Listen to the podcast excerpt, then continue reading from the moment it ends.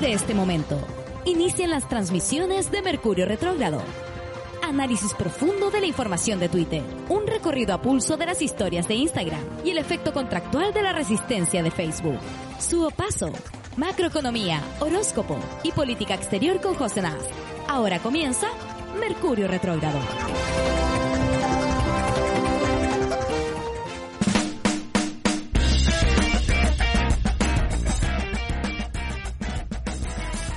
Muy buenos días, ya estamos en esta, estamos en esta nueva entrevista retrógrada, siempre los martes, porque los martes no nos acompaña la José, entonces siempre estamos haciendo estas entrevistas, teniendo estas conversaciones retrógradas en este antimatinal, y hoy tengo un invitado muy especial, porque yo eh, constantemente estoy viendo sus vivos y he visto que eh, aparte de ser comediante, Roderick es eh, un, arquitecto. Entonces, yo como buena camiona, mira, no quiero, no quiero generalizar, ¿no? Pero yo soy de esa típica camiona que va al home center, que construye cosas, que tiene una caja de herramientas enorme. No tengo ninguna pintura, no tengo cosmetiquero, pero tengo una caja de herramientas. Entonces me llené de preguntas. Hola, Roderick. ¿Cómo estás, Roderick? Hola, hola, ¿qué tal? ¿Cómo están? Oye, Roderix, eh, ¿qué se siente eh, empezar en el camino de la comedia y que venga una pandemia y todo se nos se acabó todo? Eh, pues igual fue como penca, porque estaba justo había por temas de pega, me había me había desligado un poco de, presentarme. Ya estaba preparando material nuevo y dije, ah, en marzo parto de nuevo. Ya me estaba organizando y todo y vino la pandemia y se fue toda la cresta, un poquito. ¿Y cómo pasaste, eh, la pregunta que a mí siempre me hacen, ¿eh? y te, la voy a hacer también porque no hay creatividad ya en este cerebro pandémico? ¿Cómo pasaste del arquitecto, a mí siempre me hacen esta pregunta, ¿cómo pasaste de socióloga a comediante? Entonces, Rodríguez, ¿cómo pasaste de arquitectura a los escenarios del, del bar? Eh, básicamente por depresión, como, como muchos también que, lo han hecho. Muchos de los que estaban, de hecho, en, el taller que tomé, en el primer taller que tomé, eh, había gente que había entrado un poco por lo mismo. Pero, ¿cachai? Como que estaban deprimidos y, se metieron al, mundo de la, de, la comedia, ¿cachai? Y en mi caso... ¿Y era tu caso? Sí, pues era mi caso totalmente. Lo que pasa es que yo, lo mío era un camino más largo, porque yo había, había estado en teatro, eh, había estado siempre metido en eso, y, o sea, no siempre metido, pero siempre me había interesado, siempre me, gusta, la, me gusta el escenario. Eh, lo había intentado por el lado de la música, pero tenía una banda y éramos todos muy malos, éramos, dábamos más risa que, cualquier stand Entonces, eh, me, gusta. Además que tú, tú tenés que imaginar que nosotros en, arquitectura estamos todo el rato exponiendo. tenéis que exponer dos o tres veces a la semana y te están haciendo bolsa, pero permanente, todo un curso, imagínate, 30 personas o, o, más, más el profesor atacándote diciendo que vale callampa lo que hiciste. Durante, como la comedia. Como la comedia. Entonces, y a mí, ¿sabéis que me gusta? a mí me gustaba mucho, por ejemplo, cuando me tocaba exponer, eh, meterle un poco de, chistecito al, cuento para suavizar un poco lo fome que podía ser mi, mi, proyecto. Y vale, fome de repente estáis exponiendo y son horas de horas exponiendo. Entonces... Que la tiro. Sí, totalmente. Se hace bastante tedioso y tenéis que considerar que somos un curso en arquitectura, somos, qué sé yo, 20, 30. va a depender obviamente de la, del año de la sección. Y y tener que escuchar a todos tus compañeros hablar cosas que de repente son muy lateras. Y entonces yo empecé como a suavizar un poco mis presentaciones, le metí un poquito de chistecito, una foto entretenida en el PowerPoint. Y, y sí, pues obviamente me encantaba cuando se reían. Una vez logré que un profesor tuviera que salir de la sala de la risa. Y eso para mí fue, fue como un momento como... Fue un momento espectacular. Un logro. que, sí, totalmente. Porque un profesor bien, bien bien estricto, bien intelectual, más, más que estricto era muy intelectual, muy intelectualoide, y, lograr que se riera mí fue, ajá, lo tengo en, mi, en mis manos. Como que lograste quebrar una capa de hielo que él ponía, porque los intelectuales se hacen lo serio, encuentro. Como que un, es un personaje de ser el intelectual serio. Y, y, lo, y lo actúan todo el rato. Pues entonces tú logras que se ría, como que lo desenmascaras un poco y lo vuelve humano. Totalmente. Y eso, obviamente, a mí me, me, sirvió y además que, me gusta desde chico. En realidad, yo creo que. ¿Estaba tu profesor? Eh, no, me gustaba la comedia. Y, era como, como divertido. Yo era el, típico eh, alumno de, no sé, pues estaba en segundo básico y yo era el que, el, el, que hacía el chiste en el... Me subía a la tarima antes que llegara la profesora, colegio muy antiguo, soy muy antiguo. Y, tenía un compañero, un compañero guatón, así que hoy, hoy en día es bombero en Malalcahuelo.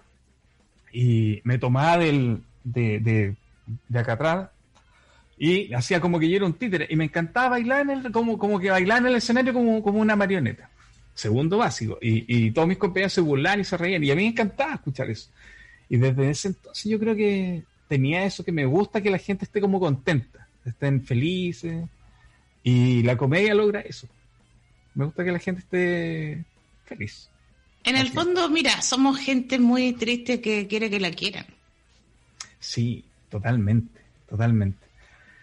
Eh, bueno, y en un momento X de mi vida, ¿cachai? Que ya, yo había estado en teatro, había estado también en otros talleres que de teatro, de performer, y no había logrado el resultado que yo quería, obviamente que era como, como la comedia. Yo había intentado empezar en comedia el año 2012. Y cosas de la vida, me meto, un, me, voy al taller que era el guatón de la fruta. ¿ya? Gustavo Becerra estaba haciendo uno de los primeros talleres que había de estándar. Y ya, pues, yo voy y digo, sí, esta es la mía. ¿De qué año estamos hablando? 2012. Ya. Fin del mundo, dije, ah, fin del mundo, hay que reírse, ya.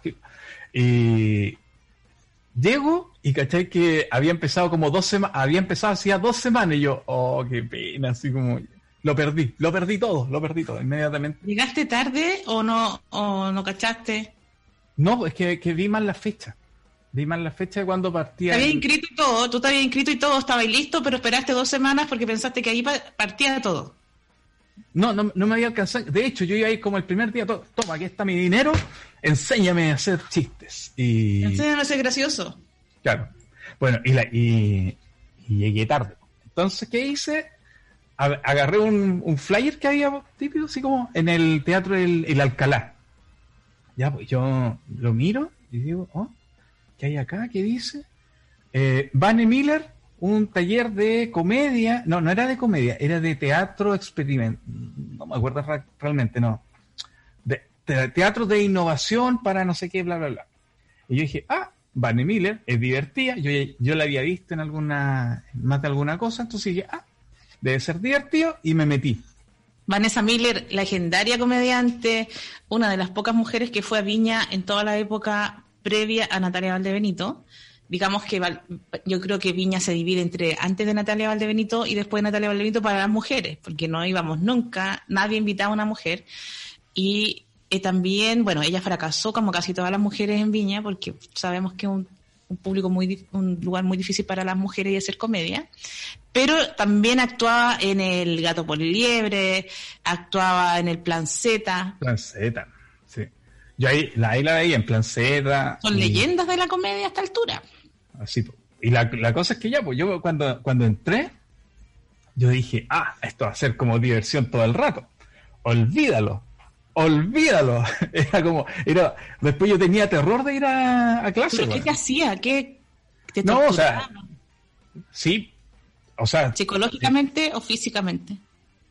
Eh, sí, tenía tortura física. No, no hacía física. No, no hacía, o sea, lo que pasa es que tenéis que pensar, es, teatro, no, es lo que, no es lo que tú pensáis. Yo, yo, decía, ah, ya, voy a ir a, ¿cómo se llama? A hacer comedia o, aprender de comer. No, nada, nada, nada. O sea, es teatro, teatro, ¿cachai? Aprender. Eh, teníamos que leer Caleta, Chekhov, qué sé yo. Eh, vimos, eh, un actor se prepara, era como bien exigente el, el taller. Estábamos ahí tres, cuatro horas los días lunes y teníamos que ir preparando, semana a semana lo que íbamos presentando. Iba a ser como seis meses, finalmente estuvimos un año entero. Y bueno, aprendí harto, creo. Finalmente, eh, ella quería que yo hiciera un, un monólogo que ella me pasó, un, texto escrito, y yo le dije, ¿sabéis qué? No me siento cómodo con esto. Y me dijo, ok, tráeme un texto la próxima semana o te vas. Así de corto. O te vas. Punto. Yo igual le digo eso a los que toman el taller mío. tráeme un stand-up la próxima semana o te vas. Te vas. Y llegan obligados, llorando muchas veces.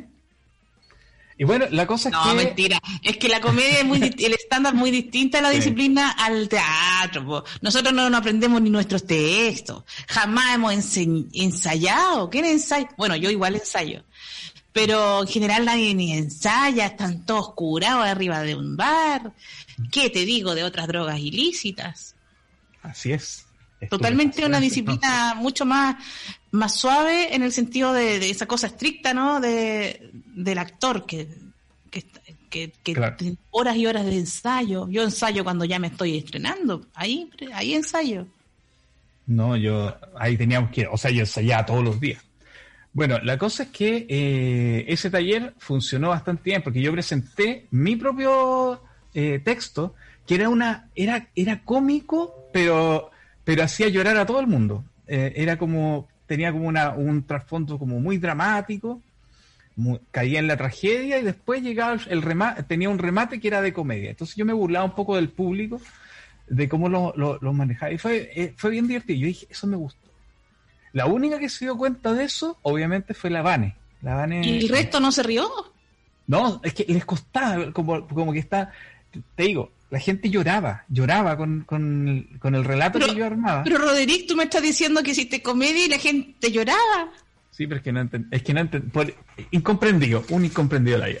Pero la, cosa es que... ¿Tú quisiste hacer la Hannah Gatsby?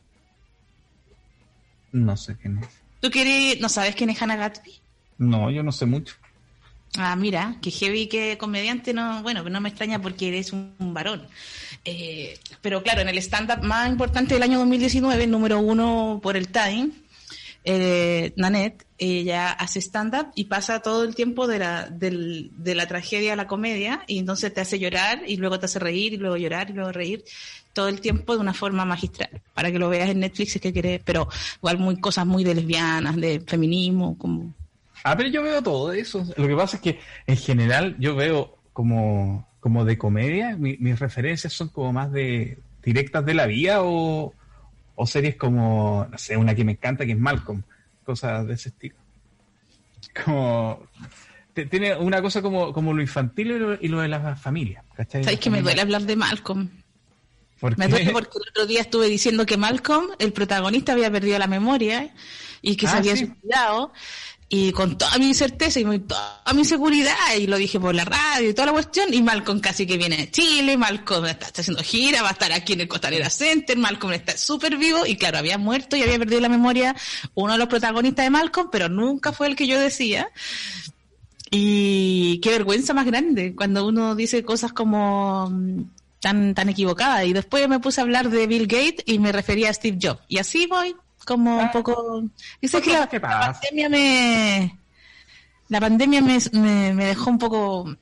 Entre más estresada estoy, más, más confundo, más se me olvidan las cosas. Ya. Bueno, después de, pasar por ese taller, yo estuve en otro taller. Ah, pero y ahí está el punto. Yo en, ese taller de teatro, yo conocí a mi ex, Con la que me casé y tuve mi hija. Entonces, igual fue, fue buen taller. La cosa es que, obviamente, después me separé por algo, por algo ex. Pues, y, y, ahí estaba súper triste, pues. andaba súper mal, así como de todo, todo, todo andaba mal. La pega andaba mal, el ánimo andaba mal, triste así, ya, pésimo. Y me fui a un taller, así como de, porque dije, ¿sabéis qué? Voy a retomar lo que yo estaba haciendo antes de, y era intentar hacer comedia. Y ahí fui a un taller donde estuve, eh, que era del, lo hizo la Rufi y traía a la Bimbo Godoy. Y ahí estuve con la, ahí estuve con la José Nast, estuve con, con la, Pablo Malgueta, no sé, gente famosa, el Buco. Gente muy famosa. Y con la Bimbo. Sí, y la cosa es que no aprendí mucho, la verdad. Ah, mira, y eso Mira, más allá de toda esa trayectoria, ¿te sirven, te ha servido hacer talleres? ¿O, eh, para qué te ha servido hacer talleres? ¿Para qué me hace, los talleres me han entregado técnica, me han, entregado como, como el conocimiento técnico de cómo se, cómo se arma la, la comedia. Pero yo lo complementé, o sea, oye, como los talleres me han, enseñado eso, me han enseñado algo de método, que es súper importante. El taller de, Jorge Pérez te enseña método muy... Es, muy claro, muy ordenado, como para, si tú querís como hacerla como hacerla, es como muy, muy ordenado él. ¿Ya? Como, como te arma la estructura, cómo, cómo, va el chiste, cómo va tu personaje escénico. Es muy completo los talleres que él ofrece. Ahora, obviamente ninguno te hace te hace comediante, o sea, finalmente lo que te hace es comediante el escenario. O sea, que si tú no eres divertido, ¿se podrá aprender a ser divertido? Yo creo que sí. ¿Sabes qué? Yo creo que sí. A mí un, me, un fome puede llegar a ser gracioso. Yo creo que no, no, no, no va por ese lado. Va por, por ejemplo, eh, yo como con la comedia, en la pega, sobre todo, que una pega tenéis que pensar en, el mundo de la ingeniería y arquitectura, es bien fome, es bien, bien, bien fome. Reuniones de, de para organizar algo son tres horas escuchando un loco, después el otro, después el otro, y así como cosas muy, muy, muy de detalle técnico. Entonces, de repente, yo trataba como de, empecé a practicarlo, donde estaba haciendo mis guiones todas las semanas, hacía guion y guion y guion. Empecé a suavizar como en la pega, ¿cachai? No es que, no es que yo fuera no, sé si era fome, pero, pero sí me gustaba tirar el chistecito, el chistecito en la reunión. Y empecé a hacer como mejores chistecitos en las reuniones. Y eso me, ayudó un poco con la, ¿cómo se llama? Con, el clima laboral que se arma de repente, como que todos querían que yo hablara, ¿cachai? Como, no, pero Rodrigo nos explica y sí, y ya, y bien. Y ¿cachai? Que eh, hasta ahora me ha funcionado. Ahora, ser gracioso, gracioso,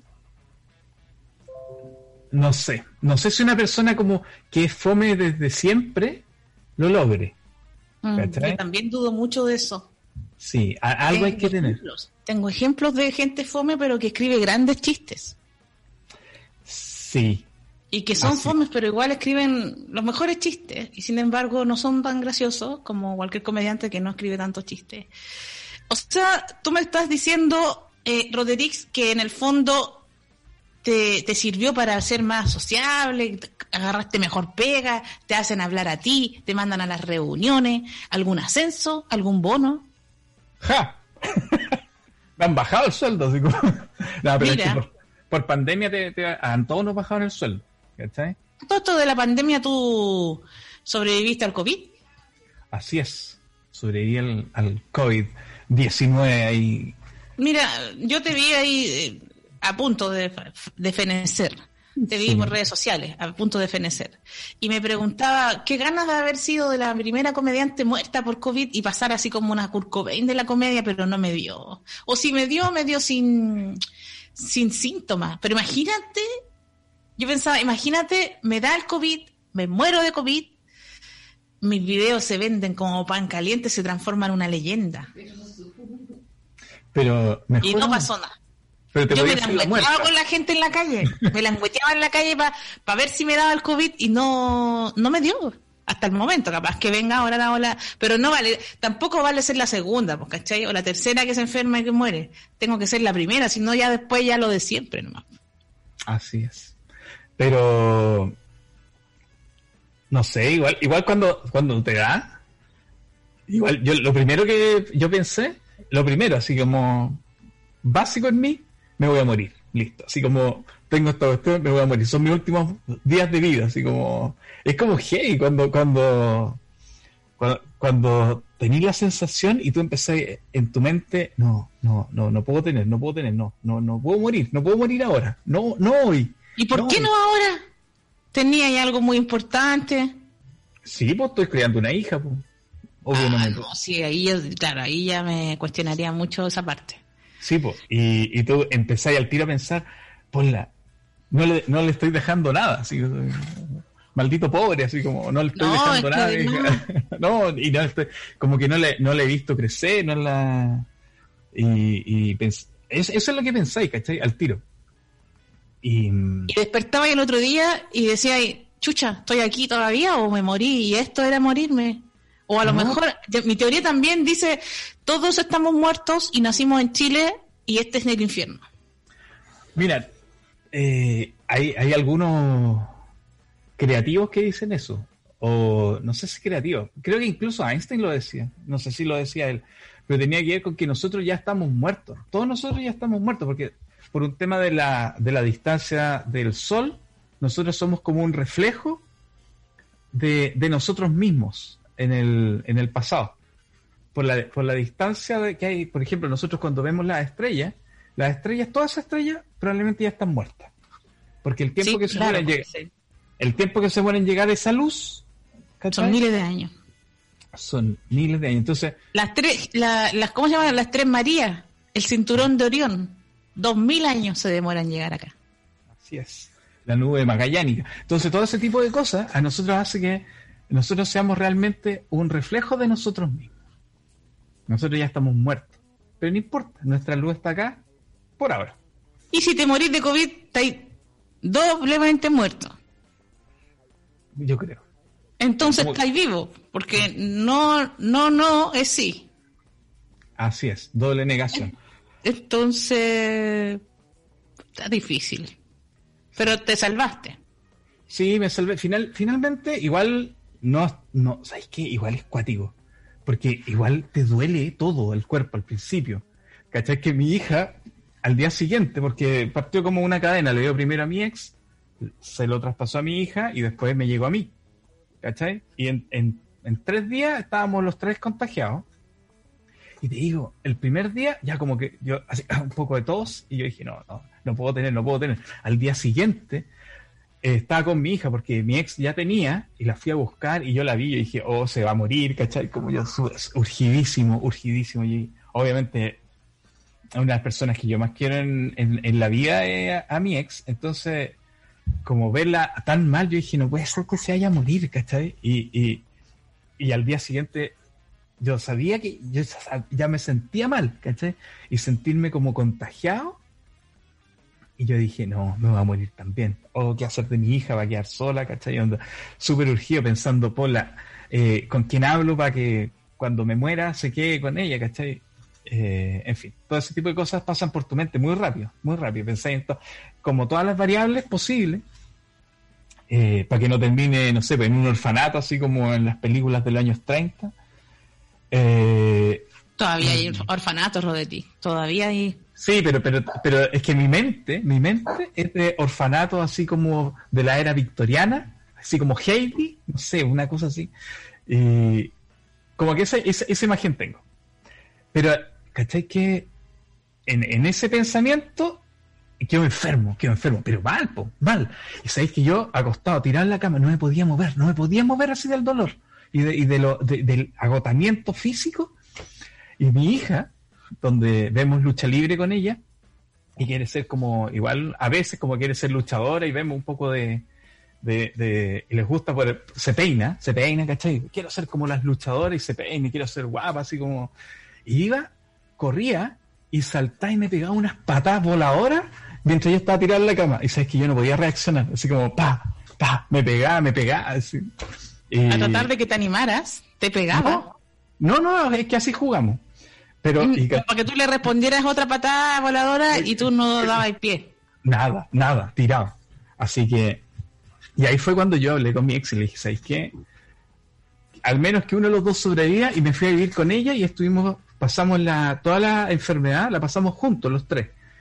Al final ninguno se murió, así que esa es la parte buena. ¿Y tampoco se reconciliaron, nada? Pero es que, es que, ¿qué significa reconciliarse?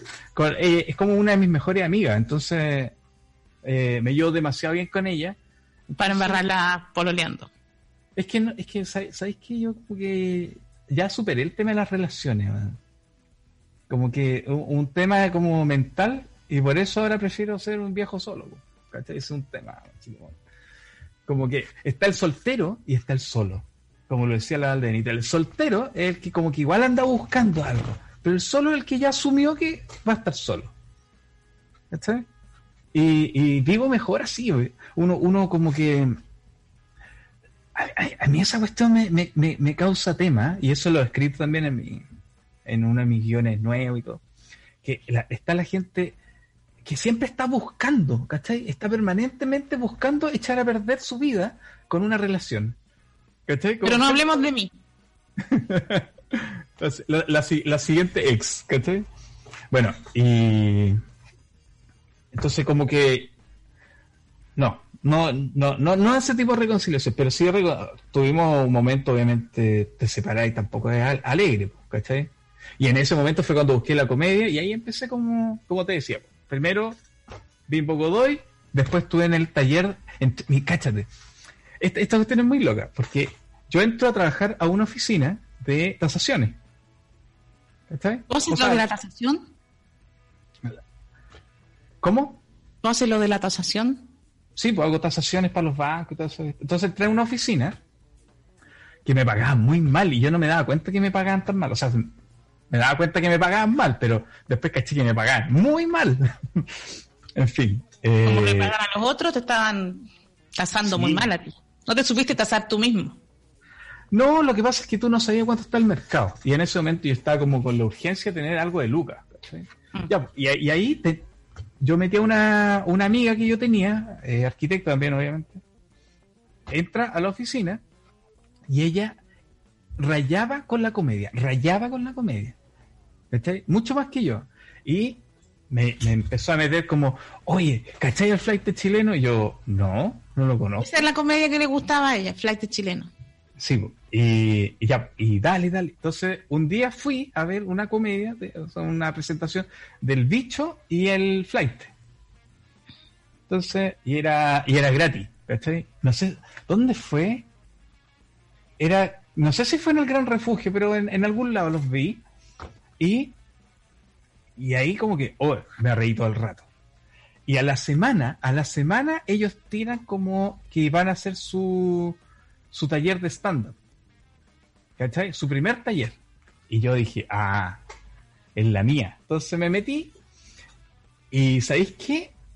Después de pensar en todo lo que yo he visto de comedia, talleres, así como, como más pro y todo, ¿sabéis qué? Ha sido como el mejor, el mejor taller en el que estaba.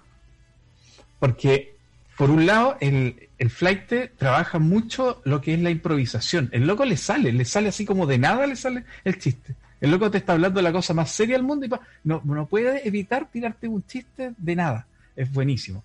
Y por otro lado, el bicho es donde ingeniero es muy cuadrado, muy ordenado eh, no, tiene, no tiene la versatilidad que tiene el flight como para sacar un chiste de la nada, pero sí tiene el tema de poder componerlo con cierta con cierto método. ¿cachai? Él usa ese método como medio matemático, el que usa slimming un poco, que es como bien, como el primero viene el chiste tanto, después el chiste tanto. Y yo diría que de ellos podría decir que el que, el que más aprendí. Ellos hacen un, para mí, es un taller de stand-up chileno. ¿ya? Lo, otros hacen talleres de comedia, otros hacen talleres de stand-up eh, como globales, pero ellos como que la comedia que ellos te enseñan es muy chilena, muy del estilo eh, nacional. Si uno quisiera ser como, por ejemplo, como el flight chileno, el humorista chileno, puede tomar un taller así como, como el que hacen ellos, de una de un stand-up chileno, dices tú, como muy de, de nuestro estilo. Sí, muy, muy de muy del como del pueblo, ¿cachai? Por ponerlo de alguna forma. Eh, Oye, Roderix, y bueno, ahora te, yo lo que he visto es que hay está difícil seguir haciendo comedia o hemos tenido que diferenciar nuestra manera de hacer comedia. Hay mucho vivo, mucho vivo, eh, mucho show eh, online, vivo online, streaming. Y en tu caso te he visto más haciendo vivos por Instagram y me llamó mucho la atención a mí cuando tú eh, te vi hablando y comentando sobre temas que tú manejas muy bien, pero más en tu mundo más profesional, como cuando tú haces estas, eh, hablabas de casas, de las construcciones, y sabéis que yo necesito consejería ahora, yo necesito apoyo. Ya, cuéntame. Estoy en una tremenda eh, disyuntiva porque soy, mira, a mí hace muchos años que yo pensé, no hay forma de resolver esto. La única solución que tengo, hagámonos un terreno, compremos un terreno, consigamos un terreno y vivamos en comunidad. Y ahí vivimos como apartados de la ciudad, todas esas cosas. Es como el sueño del pibe. Mucha gente está pensando lo mismo eh, en distintos lugares. Eh, que hay que volver a la tierra, hay que cultivar, hay que vivir en comunidad, la ciudad es muy individual, cuando uno sea viejo no va a poder, qué sé yo, tacatá. Tú dices, voy a comprarme el terreno y resolví este problema. Pero aparece un montón de temas que uno no sabe y ahora yo estoy enterando de la catralá de cosas que no sabía. Primero estamos viendo un terreno en la punta del cerro, en un con mucho, mucho cerro. Y digo, y digo, me voy a hacer una casa prefabricada, digo yo. Y yo creo que tú es, como que yo te estoy pidiendo, mira, imagínate, te estoy pidiendo que me hagáis un mansplaining, pero, pero no es tan mansplaining porque tú me tienes que explicar, pero yo en realidad no sé. Eh, no como el mansplaining donde los hombres explican cosas que uno ya sabe. Entonces, yo estaba viendo, donde tú dijo, ya lo tengo solucionado, voy a instalar una casa prefabricada. Y luego voy eh, enterándome de que la casa viene completamente, es mentira lo que te ponen en el papel. O sea, te ponen una casa, pero tú después ves la letra chica del contrato y no te la llevan al lugar. No viene lo de adentro, es como la parte de afuera nomás. Y dice, bueno, si quiere ventana, tiene que pagar más. Si, si quiere las puertas, tiene que pagar aparte. Si tú vas sumando todo lo que hay que pagar aparte, realmente te, te sale mejor haber hecho una casa. ¿Cómo, ¿Cómo lo enfrenta esto uno? Porque es mejor que yo me construya una casa. Yo soy buena para construir. Yo tengo un martillo allá. Sí, dicen, cuando uno tiene un martillo, todas las cosas son clavos. Eh, mira, ¿qué te podría decir? Primero, si tú te vas a comprar un terreno, y claro, se te va a salir barato uno que esté en pendiente. Siempre te va a salir súper barato. Porque, hacer el hueveo de hacer todo después. Claro, porque de partida tenéis que aterrazar eso, tenéis que meterle máquina para poder eh, nivelar, tenéis que meterle máquina porque tenéis que, para meter la casa no la podéis poner inclinada, tenéis que, vaya a tener que ponerle o pilote o vaya a tener que cortar el cerro. ¿Cachai? Y cualquiera de esas dos cosas te va a salir cara. Pero si yo corto un cerro con cosa de que... O sea, mejor comprar en el plano. Claro, siempre el plano va a ser más caro. Siempre, siempre va a ser más caro. Y mientras más cerca de, la, del camino, va a ser también más caro. ¿Está Son los, son los puntos. Ahora, por ejemplo, te vaya a comprar este terreno en, en un cerro, una... Y, ojo, uno puede decir, ok, estos son los problemas, pero todo tiene solución, ¿cachai? Todos los, todas, las, todas las soluciones siempre, obviamente, tienen plata o mucho trabajo. Vais con una pala, una pala y un sombrero y te ponía a acabar tú misma el cerro. Ahora, ¿dónde hay a tirar esa tierra? O otro tema más. No importa, son, son detalles, se dan soluciones. Ahora, lo primero es el terreno. Segundo, tenéis que, y esto es una cosa que yo siempre le, le digo a la gente, eh, por si no lo saben, eh, eh, un terreno no es como que, ah, tengo mi terreno, puedo construir lo que yo quiera. No, no es así. Tú puedes solamente construir lo que la norma te permite construir. ¿Ya? Todo, todo se, todo terreno tiene aplicación de leyes. Si no es, si no es urbana, es rural. Tengo que ir a la municipalidad y preguntar, ¿qué se puede hacer acá? No, no necesariamente. O sea, sí, tenéis que hacerlo. Pero más, antes que eso, tú tenéis que saber, el terreno que estáis viendo, ¿es rural o es urbano? Rural. Ya. Si es rural, Esa, cuestión se aplica en la ley de predios rústicos. Por tanto, no me acuerdo exactamente cuál es el número de la ley, porque hace rato que no veo predios rústicos. pero esa cuestión se le aplica que, por ejemplo, tú puedes construir como máximo el 10% de tu terreno. Sí, eso me dijeron al tiro, me dijeron el 10%. Yo dije, ¿qué hago con una casa de 600 metros cuadrados? Ya, pues tení... No, no, ¿En lo un más... mall? En lo ¿Tengo máximo para hacer que- un mall? No podría hacer un mall, porque no, no te lo permite, porque los malls No solamente... sea, claro, no, no te lo permite porque solamente es para viviendas eh, Habitación. ag- ag- agroresidenciales. ¿Cachai? Entonces, pero por ejemplo, podríais construir un silo. ¿Cachai? Como esos silos de para guardar maíz y cuestiones así. Y, y decir, no, que ahí voy a guardar el maíz. ¿Y qué va a plantar usted acá?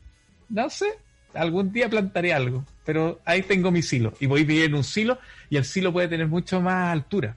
Y por eso se, ha- se han hecho transformaciones de silos que tienen, no sé, pues tres pisos, cuatro pisos y vive gente adentro. Y es como piola. Hay formas, hay formas. Siempre Hay formas de resolver. Hay formas de resolver. Ahora, si como te digo, si es, si tú hablas, por ejemplo, de vivir en comunidad, si me dices 600 metros, estamos hablando de un terreno de 6.000 metros cuadrados. Claro. Entonces, si son 6.000 metros cuadrados, eh, supongamos, tú quieres tener tu casa, tienes tu casa, pero no puedes tener dos casas. La ley no te permite poner ahí dos casas, tres casas, cuatro casas, no se puede, a menos que tú las tengas conectadas. ¿Ya? Y que tú dices, no, es que estoy... sí, le, le- fabricas, por ejemplo, por ejemplo un, pasillo, pero con un parrón. Los parrones hacen como una, una unión y eso junta todas las casas. Te- pero tienen que estar conectadas físicamente para, para constituirse. Si no, tendrías que ya hacer como, bueno, igual es, es- rural. No, ahí tendrías que, no sé si existe al- al- algún formato especial. Pero y le hago un quincho, Ah, sí, pues. Lo, y le hago un que- techo para los estacionamientos. Ya, el te- mira, esto es un, un dato para los que nos pueden estar escuchando, que esto es válido también para, para la ciudad. Si ustedes se hacen un cobertizo, un techo, todo, toda cubierta se va a considerar como parte de la superficie, como media superficie, ¿ya? Así es como se considera. Tú tienes un máximo de construcción.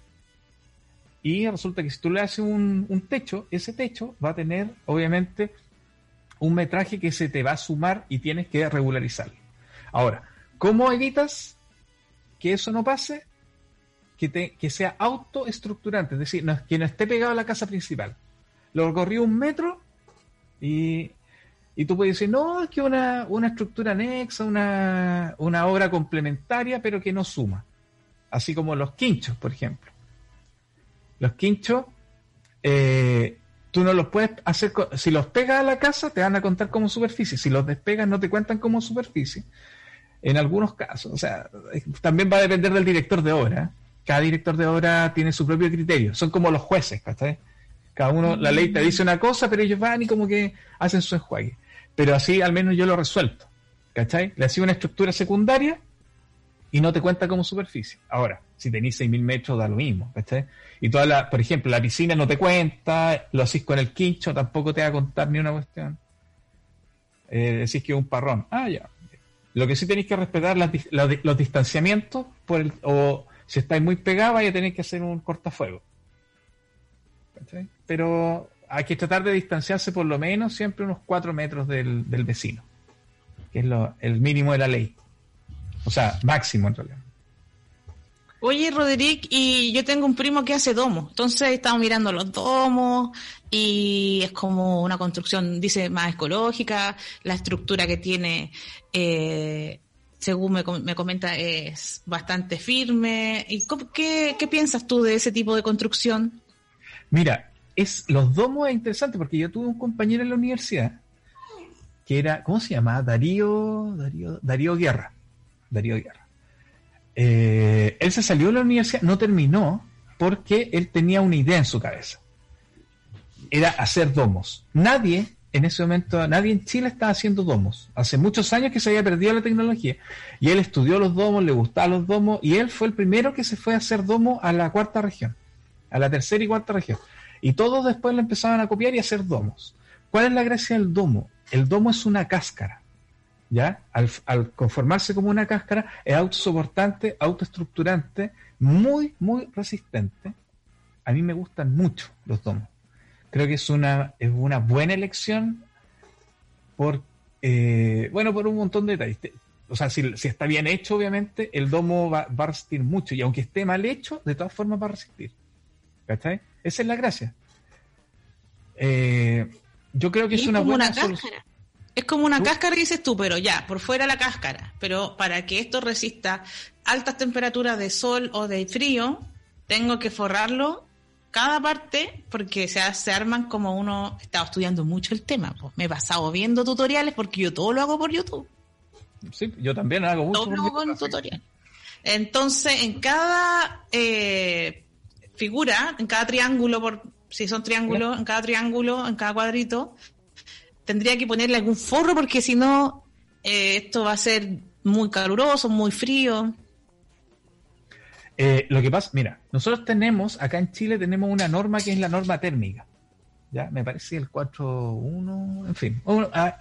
Hace unos 15 años atrás, sí, más o menos, eh, aquí se obligó a mejorar térmicamente las casas o seguir un estándar. Que ojo, es un estándar malo. Ya, es al límite, pero funciona. Entonces tú tienes que aislar las casas. Aquí una, una de las gracias que tiene el primer mundo versus el tercer mundo es que allá aíslan las casas, se preocupan mucho de la aislación de las casas y eh, acá no, acá empezó hace muy poco. Y eso fue una polémica que nació desde las casas copeas.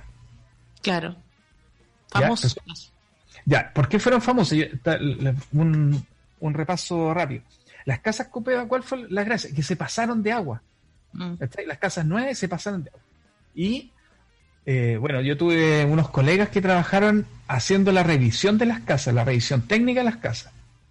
A ver en qué se habían equivocado. Y nótese, y esto, esto mucha gente no lo sabe, porque no es lo que se dijo finalmente. Las casas cumplían a cabalidad con lo que decía la norma. ¿Ya? Finalmente, ahí Pérez que era el dueño de la cuestión, como que aceptaron un trato y le dijeron, no, ¿sabéis que la ley les dijo, no, ustedes están mal? Y ellos aceptaron, sí, nosotros construimos mal. Pero era mentira. La norma chilena es muy mala. Entonces, eh, habría sido ponerse, que, que ellos se hubiesen autoinculpado la propia ley. ¿Cachai? El, mini- el propio ministerio. Entonces dijeron, ya, ¿sabéis qué? Les vamos a echar la culpa a ustedes, pero ¿cuál va a ser el arreglo? Vamos a cambiar la norma. Y por eso nació la norma térmica. Tú, las casas tienes que aislarlas térmicamente. Tú tienes que, ya, tienes como, obviamente, el envolvente exterior, en la cual tiene cierto grado de, eh, de aislación y protección eh, hidrófuga, qué sé yo. Pero interiormente, de todas maneras, le va a tener que poner aislante. Y eso no es solamente por un tema de, de normas, sino también por un tema de confort interno. Tú querís vivir bien, entonces le poní eh, aislante lo más que podáis. Eh, en el caso de un domo, igual es un poco más, quizá, eh, debería ser mejor el tema de aislación, porque tú cuando armas una, cual- cualquier casa, cualquier, eh, sí, cualquier casa, tú le vas a, le vas a poner aislante, tienes que ponerle al techo, porque el 70% de las ganancias y pérdidas de temperatura se van a ir por el techo. ¿Ya? Entonces tú le ponís harto aislante. En el caso del domo, donde es como un techo continuo, tú le tenés que poner en todos lados lo mismo, parejo. Y ahí podéis tener eh, muy buen confort, muy, muy buena sensación. Y además tenéis que pensar que mientras más aislante tú le vayas a poner térmico, también te aumenta el, el confort acústico. No sentís nada de lo que pasa afuera. ¿Cachai? Que sería muy ideal en este caso, porque yo, imagínate, estoy pensando hacerlo con el, mi hermano y el carrete, yo no lo quiero te- tener esa música eh, encima mío. Yo voy a tener que hacer un, un parrón de 20 metros para tener la casa súper eh, el otro extremo y bien aislada. Cosa que el carrete no se me no se me pase para la casa mía. Así es. Oye, ¿en qué momento ya aislamos todo? Y en el caso del domo es como si fuera el techo, o sea, porque el techo y la pared es lo mismo. Es, un, es un techo continuo, claro. Claro, continuo. Y esto hay que aislarlo con la misma calidad, todo. Algún material que no sea tan caro para ese tipo de cosas. Mira, sí, vamos a pensar que lo hay a hacer en madera, el, el domo, probablemente, que es, es lo más práctico para construir domos. Y eso van a ser por lo menos unas 2x4, tablas de 2x4, 2x6. Y eso, métele eh, poliestireno, es decir, plumavit, el grueso, el de, hay uno como de 15, pero el de alta densidad, le metís harto. ¿Cachai? Y eso le hay, y es fácil de cortar, ¿cachai? Lo vais cortando en cada uno de los, de los triangulitos y lo vais rellenando. Eso, yo, yo, me, yo me siento súper capaz de hacer eso. Obvio. Ser eh, algo. Y eh, ya, imagínate yo, mi primo me cortó los triangulitos, eh, que hace los domos, yo los voy para allá, empiezo a armar, aunque me demore, tengo el, el iglú listo, en la cascarita que dices tú. El, el polietileno también lo corto muy rápidamente con un cuchillo caliente, como lo hacía cuando estaba en el colegio, taca, taca, taca, y vamos pegando. ¿En qué minuto tengo que pedir permiso para, para poder tener esta construcción porque esto tiene que estar, tiene que haber un plano, un arquitecto tiene que firmar. ¿Cuándo viene esa parte? Ya. Eh, antes de que empiecen a construir, tú tienes que tener el permiso, el permiso de edificación. Y eso se pide, lo puedes pedir eh, con un con el plano del proyecto. ¿Cachai? Tú llegas y te dices, ¿sabes que voy a construir esto acá?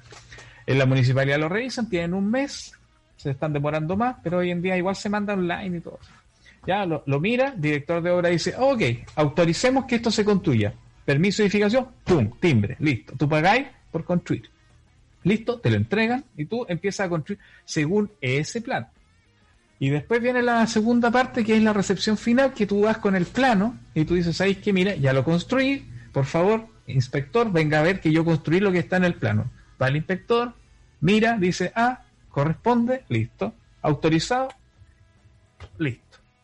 Y ahí tenés tu recepción final de, tu casa. ¿Cachai? Ahora, eh, eso, obviamente en Chile la gente lo hace al revés, construye y después va y regulariza. ¿Por qué? Porque es como ilógico, ¿cachai? Pero, pero así se han acostumbrado. También se podría hacer así, de no es lo que corresponde, pero se hace, se hace así. Hacemos los domos, los juntamos con unos parrones y después vemos la firma. Así es. Oye, pero eh, corro el riesgo de que me digan, ¿está mal esto? Ya, a mí, por ejemplo, me llamaban siempre para puros cachos. Típico, sí. Por eso me llaman. Me llamaban para puros cachos a regularizar. Y yo les trataba de explicar a las personas, pero ¿por qué hizo esto? ¿Por qué lo construyó así si esto no corresponde? Casas pegadas, la ventana pegada al vecino, en el medianero, no se puede. O sea, entonces, y después a uno, a uno lo culpan, pero es que usted no me le sacó el papel, pero si usted le construyó mal, pues. ¿Cachai? no era lo que habían dicho al principio. No, y por, por ejemplo, cosas que me han pasado, la clásica, onda, yo construyen y yo tú les decís, ya, vamos a regularizar esto, pero usted, por favor, déjelo como está. Mientras no tenga la recepción final, no haga nada. Ingresáis el papel, pasáis la semana siguiente y están construyendo más cosas. Oh, no, un desastre. Un desastre. Entonces mejor hacerlo, sacar el permiso antes, hacer el mapa, o sea, el, no se llama mapa, ¿cómo se llama este? El plano, antes y cuando esté autorizado empezar a construir. Sí puro trámite. Ya, estos trámites ya me está, me está veniendo un derrame cerebral. Quiero saber otra cosa. Oh, se desconectó de Roderick. Está, se nos cayó, eh, se nos fue, se murió. Oh, ¿hay algún audio? ¿Tenemos algún audio, Martín, para poner? Mientras tanto vemos qué pasó. Eh, tenemos eh, problemas técnicos de alta gama, entre que mis mensajes privados me llegan al programa de radio y al mismo tiempo eh, se nos cayó nuestro invitado. Así que... Y sabéis que eso es lo que va a pasar con la construcción. Tú empiezas a, construir, y se te cae la construcción. Pasaron muchas cosas. De Pasaron todas las cosas a la vez. En el vivo de Instagram estamos como... Todas las cosas a la vez. deforme, me encanta. Todas las cosas al mismo tiempo pasaron. Eh, se acabó aquí la entrevista, fue así. ¿En qué vamos a hablar? Es que encuentro que esta consulta personal que hiciste tú eh, me sorprendió. Me hubiese gustado hablar de, de como las construcciones en Chile, cosas así. Mal lo hice, mal, mal estuvo. se termina el Pero me dan ganas de hablar con él. Pero no está, eh, no, Se nos se, se desconectó. fue, se acabó. Volviendo nos dice aquí. Está volviendo. Volviendo, ¿tienes alguna pregunta de la construcción en Chile? ¿Tú? Sí, pues yo quiero saber por qué eh, son tan malas las calidad de las construcciones en Chile, quién regula eso, eh, qué pasa con los sitios verticales, qué piensa él como arquitecto de todo esto, de toda esta situación. Eh, veamos, si- no sé, porque no está aquí, no aparece. Aquí nos dice, ¿por qué nunca nos dan los permisos? Dice, nunca dan los permisos, por eso la gente construye y después regulariza. Y lleva a la Ah, eso es lo que dice la gente. Sí, po. y nos preguntaron varias cosas ¿Y qué más. será la ley del mono? Yo quería preguntar eso también, pues. Ley del mono, dice, yo no tengo idea qué es la ley del mono, por ejemplo. Eh, hay que hacer un mono y luego... Y eh, dibujárselo. Sí, eso hay que hacer. Ya, eh, bueno, yo creo que no hubo conexión. Le nomás, cortó po. la luz. No hubo conexión, Ahí está. nada que hacer. Ahí ah, está ahí está, ahí está. Se me, se me cortó la luz un momento. Un Mira, momento. sabes que está pasando muy seguido eso, muy frecuente. Nos están interviniendo. Sí, así. Sí, Paula, nuestra productora, está un poco molesta, me acaba de llamar la atención y, y me dice que estamos hablando mucha cosa personal y, y qué es lo que y quiere hablar de qué es la ley del mono, qué, por qué la construcción Ya. en Chile es tan mala. Ya, la ley del mono es un. A ver, es un resquicio legal, ¿cachai? Que inventan cada tanto los políticos para quedar bien con la gente, en la cual se, se saltan muchas de las normas urbanísticas y las hacen cortas, ¿cachai? Y empiezan con lo de. Hacen como excepciones a la norma, ¿ya? Y te permiten que tú puedas empezar a- a regularizar tus propiedades o sanear. Técnicamente la palabra es saneamiento legal de la propiedad, ¿cachai? En la cual tú quedas con, con- con tu propiedad como corresponde, ¿cachai? Con los papeles, auto autorizados. Y es, pero eso en este momento no, estamos como en la ley del mono 3, la 20.889 creo que, no me acuerdo. Y eso, lo ¿qué haces tú? Tú llegas y tú tienes una propiedad de hasta 140 metros cuadrados, me parece, eh, que yo no he hecho muchas de esas. He tratado de, alejarme de, de- de eso. Y eso hace 140 metros cuadrados con ciertas condicionantes. ¿cachai? No es cualquier casa, porque tenéis que tener cierto valor de la casa. La casa tiene que ser de menos de 2.000 UF, ¿cachai? Según la tasación de impuestos internos. Por eso se hizo, no sé si te acuerdas que hace unos años atrás se hizo como una especie de, como de tasación global de casas, los que querían participar en bienes raíces no agrícolas y, eh, bueno, a mí, a mí fue re bien ahí porque tuve que hacer montones de tasaciones y todas esas casas eh, se actuali- actualizaron su valor a comer, a comer, eh, ¿cómo se llama? A mercado en impuestos internos. Y eso es lo que se te aplica a ti, ¿cachai? Como tú llegas y decís, eh, tengo una casa y vale, según el Estado, 1999 UF. Ah, pues muy bien, usted puede optar a hacerla por ley del mono. Ahora, tenéis 2001, te fregaste, tenéis que hacerlo todo el papeleo como corresponde y tenéis que eh, obedecer la ley como, como corresponde también. pues. Y como debería ser. Nosotros los arquitectos en sí odiamos la regularización. La gente cree que nosotros hacemos pura regularización. Lo hacemos porque hay que tener pega. Pero la gente lo que debería hacer correctamente es hacer proyectos y después, eh, ¿cómo se llama? Y, ha- y ha- hacer el proceso para, eh, ¿cómo se llama? Recepcionar las casas como corresponde. Y la gente en el, en el vivo está comentando muchas cosas, pero entre otras dicen, no, es que la gente no regulariza, no hace el papeleo antes porque después no te autorizan nunca. Se demora mucho. Así es. Ver, Entonces, ¿cómo? Ese- ese- ya. Lo que, lo que molesta y molesta bastante es precisamente las demoras que existen en los, en los municipios. Ya, esto, esto es una infidencia. eh, un amigo que trabajó en municipalidad me contaba. Tú mandáis carpetas. ¿ya? Tú mandas el expediente. Ojo, que no es solamente el plano. Hay muchos informes ahí. Tú ingresas el expediente. Cuando ingresas el expediente, eh, lo toman en la municipalidad, lo revisan y dicen, ah, sí, está correcto, sí, ok, ok, ya, autorizado. Pero resulta que la revisión que hacen es, por ejemplo, ah, muy bien, esto no cumple con la norma, lo marcan, ¿cachai? Como que, hay que tiene que ir de nuevo a, revisión. Se lo devuelven al arquitecto, observación. Es muy normal. Pero el punto es que en la municipalidad, cada uno de los, de los revisores, por ley, por, por ley interna, no te revisan más de siete carpetas al día. ¿Cachai? Una municipalidad chica que tiene un revisor va a revisar siete carpetas, siete en el día. Y ahí. ¿Cuánto se demora por carpeta? Uh, te voy a demorar varias horas. Ah, ya, por eso, para que no hagáis las cosas rápido. No, porque. la mala. Este, no, no, no es por eso. Resulta que este amigo que trabajó en la municipalidad me decía que él era muy eficiente, llegaba para 10 carpetas, 12 carpetas, porque igual es fácil ver qué es lo que la, norma no te pide tanto para la revisión. Y resulta que ahí mismo en la municipalidad dije, a ver, campeón, venga para acá. ¿Cuántas revisaste? No sé, pues 15. ¿Cachai? Le dije, no, no, no, no.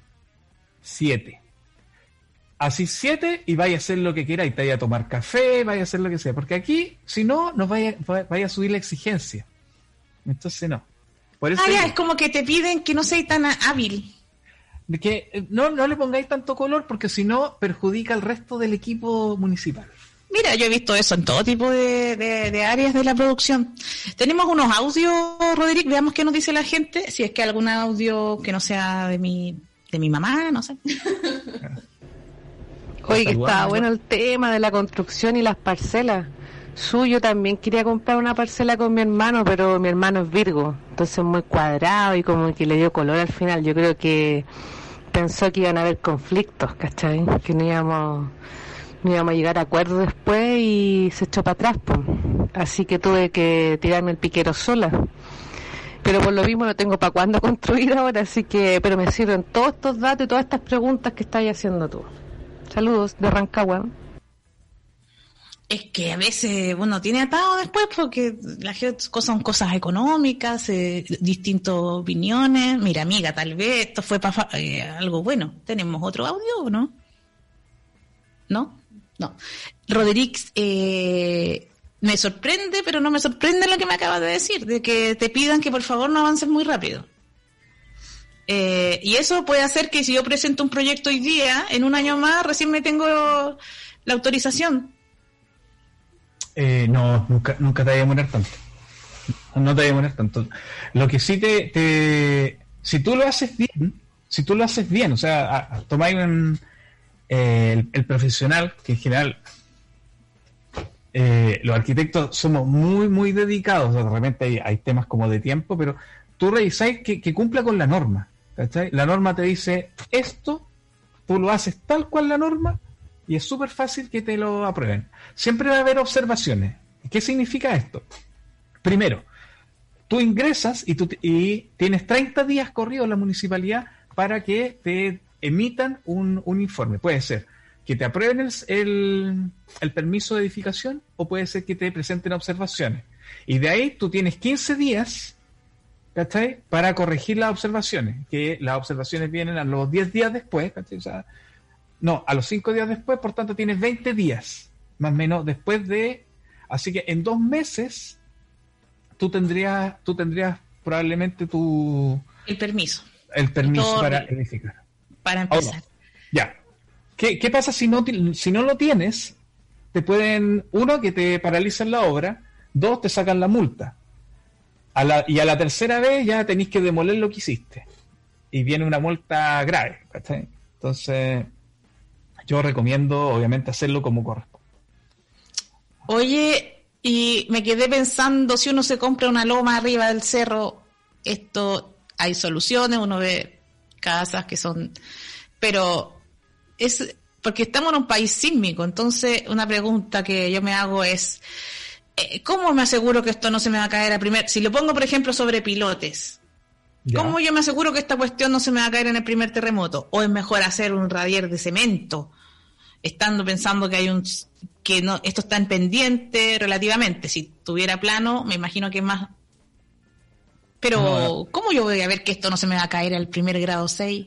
Bueno, existen unos, unos switches para nosotros unas personas asquerosas, que las que tenemos que trabajar, que se llaman ingenieros calculistas. Y ellos te hacen el, te pueden hacer el cálculo de eso. O sea, de hecho, es obligatorio. Si vas a hacer una construcción nueva, tú tienes que presentar cálculo estructural. Ahora, si tú vas a construir arriba un cerro, lo más probable es que no te va a pasar nada porque el cerro es roca. Mientras más en la playa, es más complicado. Si estás construyendo en un pantano, obviamente también es complicado. Pero todo se soluciona porque en vez de poner un pilote, ponía una zapata. ¿Cachai? Eh, y te digo, yo he visto unas construcciones gualal así, pero ya lo más kuma que puede haber. Y que para el terremoto no les pasó nada. Bueno, cuestión es que tú los veías y tú decís, no, esto se cae, se cae, no se cayeron. ¿cachai? Y edificios así que tú los veis como súper, oh, buen edificio, buen edificio, y se cayó, ¿cachai? Se desarmó entero. Como todos los que, todos los de, que están hacia Vespucio Norte, todo lo que es esa zona industrial, se hicieron pedazos porque por el, suelo, ¿cachai? El suelo es como muy, influye mucho. O sea, eso es lo que te influye. O sea, donde hay que estar traspasando las cargas a piso, que eso es la, la base, lo, que es estructura para nosotros. Que traspasar la carga a piso, pero si el piso es malo y no, y no le pusiste el, ¿cómo se llama? Las fundaciones adecuadas, te fuiste a la cresta. Y resulta que ahí mintieron. La cantidad de mentiras que hubo en, en el tema del suelo, porque eso era puro relleno, ¿cachai? Puro relleno. Mm. Y se robaron. Eso, esos rellenos es como que pusieron basurales y después pusieron tierra encima y ahora todo eso se puede ir a. se puede. es blando. sí, pero el que, que, sea blando no significa que no puedas construir ahí. Significa que es más caro construir ahí. Lo que hicieron las la inmobiliarias, las empresas constructoras que estaban asociadas por esa zona, fueron mentir con uno, se robaron, esto no, mucha gente, no se, sabe en realidad, se robaron los informes de suelo de otros proyectos en los cuales lo hacían pasar como que eran de ellos. Te digo, yo vi unos con liquid paper, pues, le cambian casi que, que, a mano la cuestión, y resulta que un, que un suelo sea de un tipo y a dos metros tú puedes suponer que es igual, pero a veces no es igual. Y eso pasó. Entonces, ¿por qué lo hicieron? Para ahorrarse plata. Porque resulta que si tenéis que hacer una fundación, que vaya a tener que hacer como dos, tres pisos para abajo para, encontrar eh, tierra firme o gastar mucho en una zapata gigante, los tipos prefieren ahorrárselo, obviamente, porque es costo, el hormigón es caro. No es tan caro en realidad, estoy mintiendo, pero si hacer fundaciones es caro. Mm. Entonces es heavy, y, por eso cayeron, ¿cachai? Tú sí Mira, construir eh, el cerro. Todo este tema me parece que es tremendo porque aquí hay muchos temas involucrados de, platas, de cambios de suelo y de las constructoras que administran esto con las leyes que tienen y me da terror, me da terror comprar un edificio y que ese edificio se, por muy lindo que parezca, que se caiga al, o que se, no solo que se caiga, que tenga montones de fallas. Me da pánico ese asunto porque, ¿qué te digo? No confío pero no para nada en todos estos funcionarios públicos que, que autorizan estas cosas. Tenemos un audio y para ir, ya ir cerrando. Ya, a ver, aquí nos dicen. Chicas, estoy escuchando ahora desde La Pega, bacán. Eh, oye, está súper bueno el tema. Y su, tus consultas son bacanes, porque en realidad tenéis toda la razón todos estamos pensando en, hacer algo similar a lo que he hecho, a lo que quieres hacer tú con tu hermano. Y así que están súper buenos los datos, en verdad, para no cagarla. Eh, consulta. Bueno, yo ahora me estoy yendo del departamento que está arrendando. Vivo en San Miguel y comuna que es cara para arrendar. Y el departamento es nuevo, está ubicado como en la parte eh, más pudiente de San Miguel, podríamos decir. Pero la weá tiene las peores terminaciones del mundo. O sea, ¿quién, quién regula esa weá? Se escucha todo de partida. La puerta de entrada ah, es como de tan mala calidad que cualquiera que sale al pasillo se escucha absolutamente todo lo que hacen. O tienen abierta su puerta, se escucha todo. de los vecinos de al lado igual. Así como que hay un par de muros que son más gruesos y el resto es como pura tabiquería penca, ¿cachai? Entonces, mal, mal, pues. Hasta incluso el, piso flotante mal puesto, hartos vecinos con problemas de humedad. Eh, súper penca. Y conozco mucha gente en distintas partes de Chile que les ha pasado lo mismo con sus construcciones y que de hecho los edificios, mientras más antiguos, han salido mejores. ¿Qué está pasando en Chile? Es ambivalente este asunto, Roderick, y ya tenemos que cerrar el programa, pero por un lado viene un terremoto 8.8, no se nos caen tantos edificios como podría ser en otras ciudades del mundo, y uno dice tenemos una de las mejores construcciones porque mira, vino un tremendo terremoto y hubo mucho derrumbe, pero tampoco como uno pudiera imaginar. Pero también es real que yo, cada vez que entro en uno de esos objetos verticales o esos departamentos, incluso los más lujosos, ¿cierto? Y realmente no estoy segura. Tú vas a los estacionamientos y se notan como los arreglines, se nota todo por dentro como las paredes angostas. Entonces, uno que no sabe, y, son carísimos además, porque aquí comprarse un departamento en cualquier comuna es como comprarse un departamento, no sé, en España, es el nivel de caro que, son. Y digo, ¿cómo saber? Que cómo saber que no estoy embarrando porque se me cae si yo me compro un, un departamento en el piso 10 Imagínate, se cae ese edificio. Ya perdí nomás. Pues como yo digo, no, es que yo tenía un departamento en el piso 10, ya esto fue nomás, fuiste. Pero después vienen todos los otros problemas de filtraciones, del ruido, del, del frío y todo eso. Ya, algunos, te, doy algunos tips, algunos tips que podrían servir rápido. De partida, nosotros los arquitectos, nosotros diseñamos los que nos piden. ¿Y quienes generalmente los piden? Son las inmobiliarias no las constructoras siquiera, inmobiliarias. Ellos son los que están a cargo de hacer un proyecto. La constructora es quien, quien va a construir el proyecto que prepara la inmobiliaria. ¿Y quién está en la inmobiliaria? Amigos, los de siempre. Ingenieros comerciales. Los ingenieros comerciales han echado a perder toda la calidad interna. Es decir, nosotros sabemos que por confort nosotros deberíamos tener una pared por lo menos de 9 centímetros han llegado a pedirnos tabiques de 7 centímetros, que es el mínimo, pero ya el mínimo, ya lo más kuma que puede haber. ¿Cachai? Y, y claro, obviamente todo está en, relación a abaratar costos. Aquí eso, eso es, abaratar costos, acomodar lugar. Eh, qué miedo me da porque eh, es súper, eh, generalmente una decisión que uno toma pocas veces en la vida, excepto la gente que tiene más, más plata, pero uno compra una casa una o dos veces en su vida, no es algo que frecuente, y embarrarla. Pero es que mira, hoy en día, si tú te fijas bien, si tú te fijas bien, en las publicidades no te están, ya ni siquiera te venden el sueño de la casa propia, el sueño del departamento propio, no vea usted su inversión inmobiliaria. ¿Cachai?